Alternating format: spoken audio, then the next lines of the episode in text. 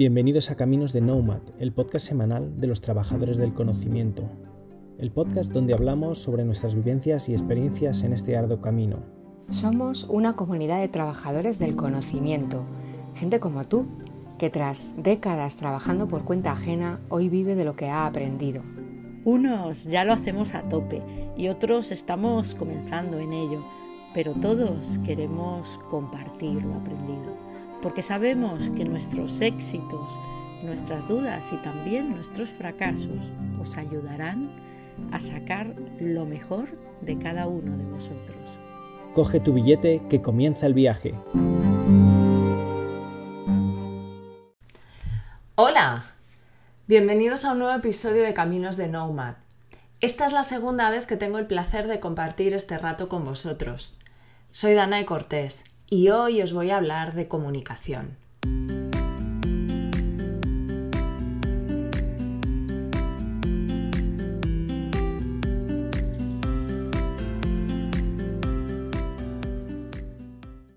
Y para empezar os quiero contar una historia, algo que me pasó hace mucho tiempo.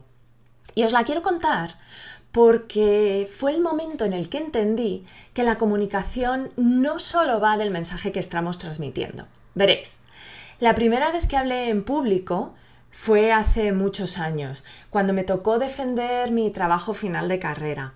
Era lo último que me quedaba para terminarla. ¿Os imagináis la presión? Cuando llegué a la sala, me encontré con que además de los miembros del tribunal, estaban compañeros con los que había compartido el último año y medio, amigos, incluso algún miembro de mi familia que fue a ver cómo lo hacía. Habría 50 o 60 personas y ahí me empezó a recorrer un sudor frío por la espalda. ¡Qué miedo! Así que pensé, me ciño a mi plan. Había trabajado muchísimo en lo que les iba a contar. Todos los datos, el proceso, el resultado, incluso había preparado una demo que sorprendentemente funcionó. Y ahora, mirado en la distancia, la verdad es que me río mucho, porque si no los maté de aburrimiento fue por puro milagro. Hay que aprender de cuando las cosas no funcionan. Y ese fue mi momento. Ahí aprendí que no solo es importante lo que decimos, tenemos que tener en cuenta también a quién se lo decimos y qué queremos conseguir. Porque nomad o no, todos necesitamos hacer que nos entiendan. La comunicación es la base de cualquier relación y por tanto de cualquier colaboración o trabajo. Mi intención hoy no es aburriros con un montón de teorías sobre cómo comunicar bien, sino daros pistas para que la siguiente vez que tengáis delante a una persona o a varias, transmitáis vuestro mensaje de la manera más efectiva y que se enganchen a lo que les estáis diciendo, ya sea para inspirarles o para motivarles o simplemente para contarles algo que necesitáis que sepan.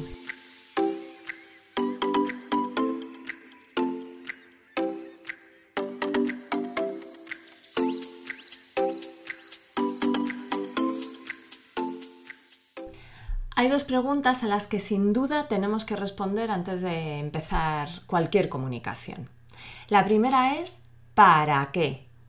Porque nuestros motivos pueden ser muy variados, desde transmitir información o compartir alguna idea, desarrollar esas relaciones sociales que son tan importantes o influenciar a las personas que nos están escuchando. O simplemente porque necesitamos expresar nuestras emociones y sentimientos. Esta intención, si somos conscientes de ella, nos va a dar mucha información sobre cómo es la mejor manera de hacerlo. La otra pista importante para decidir el cómo es a quién te quieres dirigir, a quién te estás dirigiendo, quién es tu audiencia. ¿Sabes quiénes son? ¿Y de lo que les vas a hablar es nuevo o ya están familiarizados con, con el tema? ¿Cuál es su experiencia, su formación previa? ¿Es un grupo homogéneo o es heterogéneo? Edad, género, qué les interesa y lo más importante, qué quieren o necesitan de lo que les estás contando. Si sabes lo que quiere o lo que necesita tu audiencia, además de lo que quieres tú, podrás construir mejor tu mensaje. En ese que necesitan hay que tener en cuenta todo. Los elementos objetivos, que normalmente se conocen, son declarables y declarados, pero también los emocionales, sobre los que normalmente no se hablan. De tu capacidad para comprender esto va a depender muchas veces el éxito que tengas con lo que les cuentes. Y con esta información sobre el para qué y el quién, puedes decidir el cómo más efectivo. Lo que pasa es que en esto de los cómo no hay una única respuesta correcta, claro, porque como dice la canción, todo depende.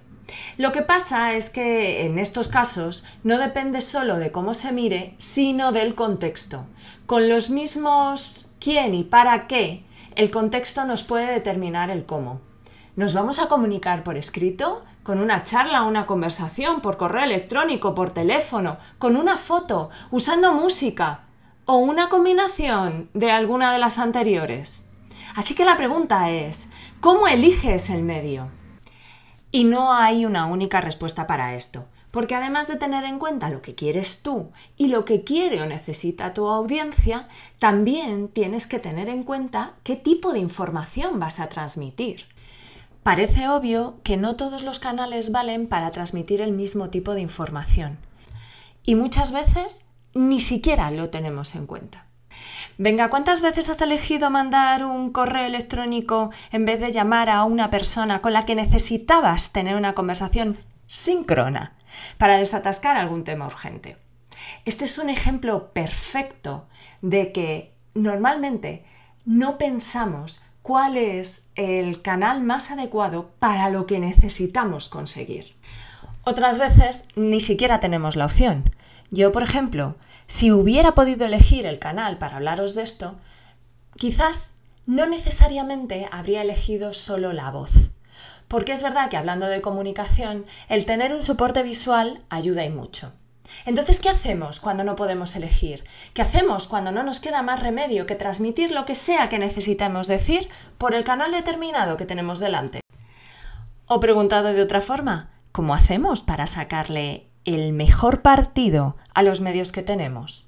Pues para empezar, mirar si hay algo que nos lo va a impedir. Esto es lo que se llaman las barreras. Y hay algunas que son muy obvias y muy evidentes y a las que todos estamos muy acostumbrados. ¿Os imagináis que recibís una llamada de teléfono mientras andáis por la calle, en pleno tráfico, bocinas, el ruido de los coches, el ruido de la gente andando, hablando? ¿Os imagináis? Probablemente vuestras primeras frases serán Oye, espera, espera, que no te oigo. Dame un momento y te llamo cuando esté más tranquila. Otro ejemplo, para los que trabajáis en un idioma que no es vuestro idioma nativo. ¿Os ha pasado alguna vez que en una conversación, por ejemplo por teléfono, la termináis y os quedáis con la sensación de no he entendido nada? Cuando las cosas son tan obvias, casi todos nos damos cuenta de que tenemos que hacer algo. Pero muchas veces hay más barreras a las que nos enfrentamos y de las que no somos nada conscientes y que hacen que, igual que con el ruido o con el otro idioma, la comunicación pueda ser muy, muy difícil. ¿Y qué tipo de cosas son estas? ¿Dónde miramos? Bueno, pues lo primero, al otro, a nuestro interlocutor. Es súper importante que tengas en cuenta su cultura, de dónde viene, qué espera, cómo necesita que le hables. Porque en este tema de la cultura se pueden contar los malentendidos por millones. Y suponiendo que compartís el mismo idioma, ya sea nativo o no, hay que tener mucho cuidado con la jerga. ¿Vas a usar palabras que vaya a entender? ¿O tienes que usar una versión más estándar del mismo idioma? Además, tienes que tener en cuenta si existe algún impedimento físico que le impida escuchar con claridad o ver con claridad y si hay algún sentimiento en particular que vaya a impedir que la comunicación fluya. Y por sentimiento hablo de todo, desde lo que queremos hasta lo que nos motiva. Hay veces que por mucho que intentemos hacer una comunicación clara, directa, sincera, si la otra persona no está receptiva, a lo mejor en lo que nos hemos equivocado no es en el canal, sino en el momento. Todas estas cosas que no pertenecen tanto al mensaje, sino a crear las condiciones adecuadas para tener éxito, son muy importantes. Así que la siguiente vez, échales un ojo.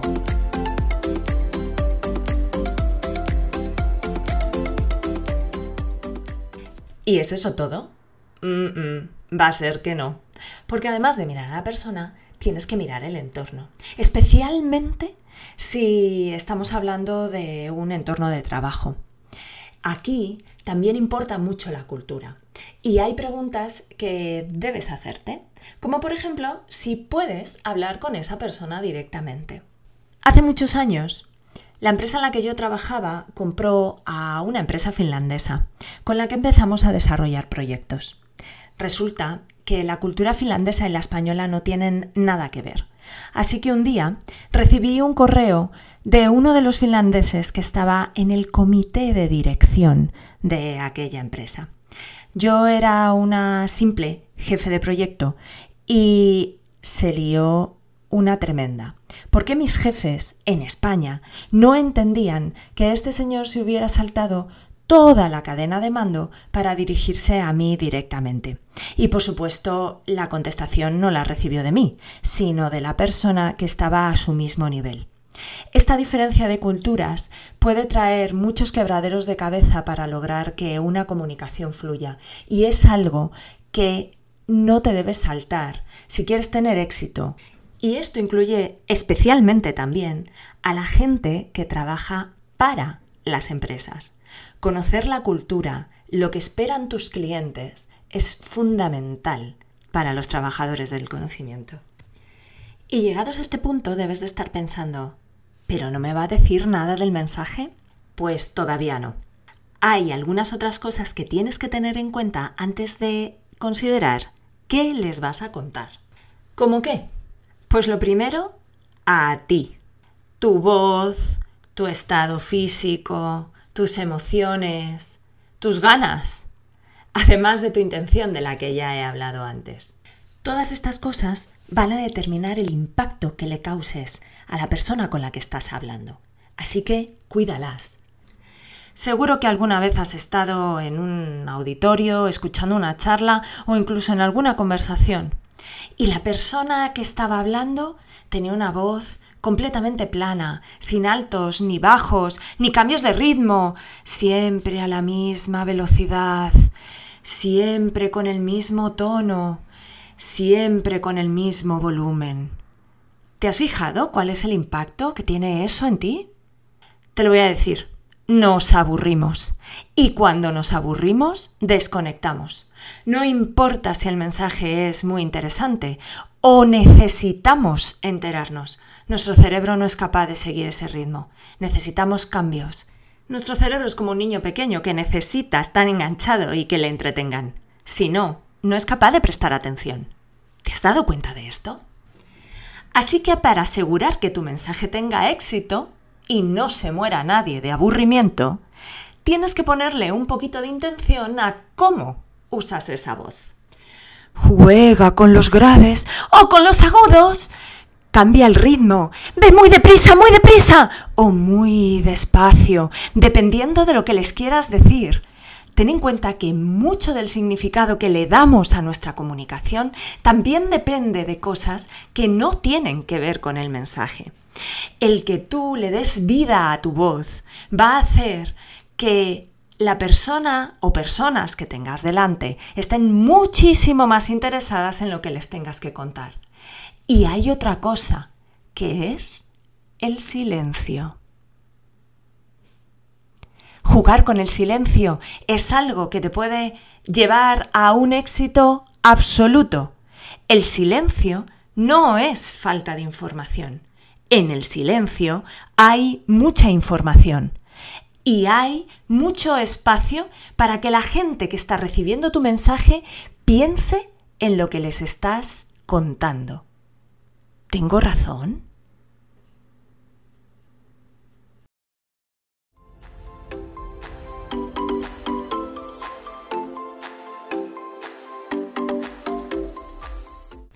Quizás me equivoco, pero si estabas un poco distraído antes de mi pregunta, ese espacio de silencio probablemente te haya hecho pensar, hey, ¿se ha acabado? ¿O es que se ha roto? ¿O qué está pasando? Hasta que ha aparecido la música. Esto me permite volver a engancharte. Por cierto, la música en este tipo de medio como es el podcast es también un recurso fenomenal, porque dejas de oírme un rato, descansas de mi voz y a tu cerebro no le queda otro remedio que volver a prestar atención a ver qué está pasando. Con esto me acabo de crear una oportunidad para que me prestes atención a lo que estoy diciendo. El resumen de todo esto es que tienes a tu alcance un montón de recursos que puedes y debes utilizar para conseguir que tu comunicación sea mucho más efectiva. No todo depende de lo que les estás contando. Y al mismo tiempo, lo que les cuentes es muy importante. Así que ahora sí voy a hablarte de cómo construir ese mensaje.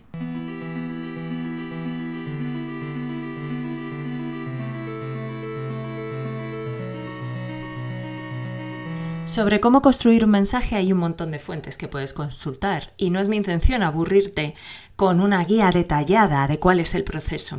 Así que voy a empezar por el final, a contarte cuál es la conclusión. Algo que no importa el tema ni el foro, funciona. Se trata de que uses las emociones para conectar con tu audiencia. Que uses la emoción que te permita lograr la mejor aproximación para dejar tu mensaje. Esto tiene mucho que ver con lo que hablaba al principio, de que necesitas conocer a quién tienes delante, a quién le estás hablando.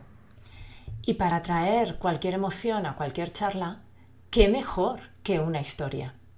Estamos muy acostumbrados desde que somos pequeños a que nos cuenten historias que nos introduzcan el tema.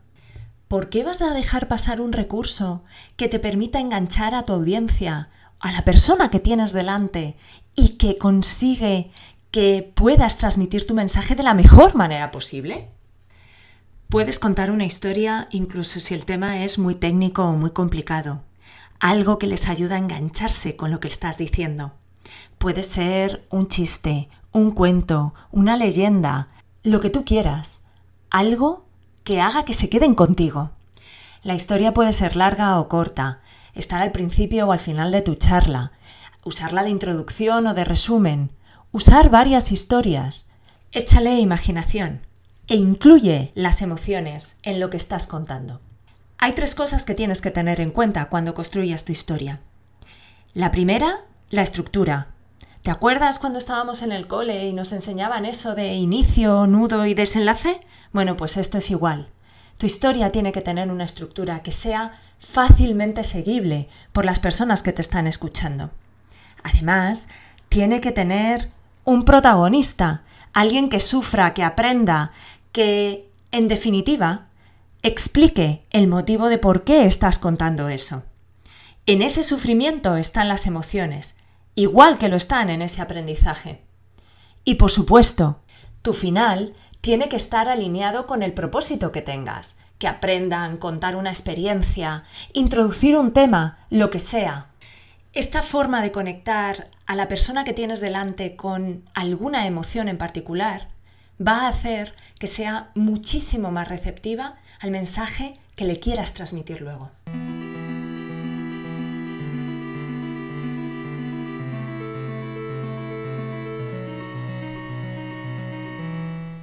Estoy llegando ya casi al final y no quiero que se me olvide recordarte que la comunicación es una vía de dos sentidos. Hasta ahora he hablado de cómo crear las condiciones para transmitir tu mensaje de la mejor manera posible. Pero esto solo va a funcionar de verdad si además estás pendiente del impacto que causas en la persona o personas que tengas delante de ti. Ese impacto puede ser mucho más difícil de medir en un medio, por ejemplo, como este, donde no te tengo delante ahora mismo. No puedo ver tu cara, ni tu reacción, ni tu lenguaje no verbal. Pero si tienes delante a una o varias personas, sí puedes observar cómo están reaccionando al mensaje que están recibiendo. Para asegurarte de que su comprensión es la que tú quieres que sea, abre espacios para que te hagan preguntas, clarifica lo que no se haya entendido, resume, estate atento, reparafrasea cosas que te digan para ver si lo has entendido y sobre todo establece contacto visual. Esto te va a permitir, entre otras cosas, leer el campo emocional y por lo tanto vas a poder adaptar tu mensaje muchísimo mejor.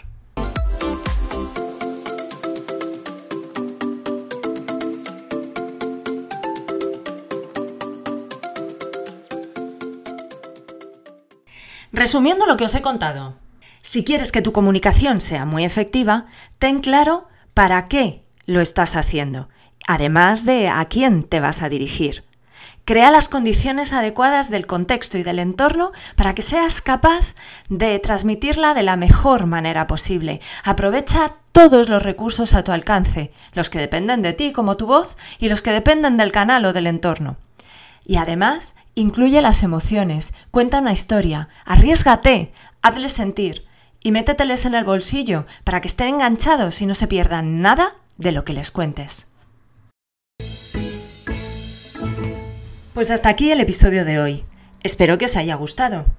La semana que viene, Juan Martínez de Salinas nos va a hablar de cuáles son los motivos por los cuales podemos haber dejado de aprender. Además de contarnos cómo podemos seguir en un proceso de aprendizaje continuo que nos permita seguir creciendo. No os lo perdáis. Nos oímos pronto. Hasta luego.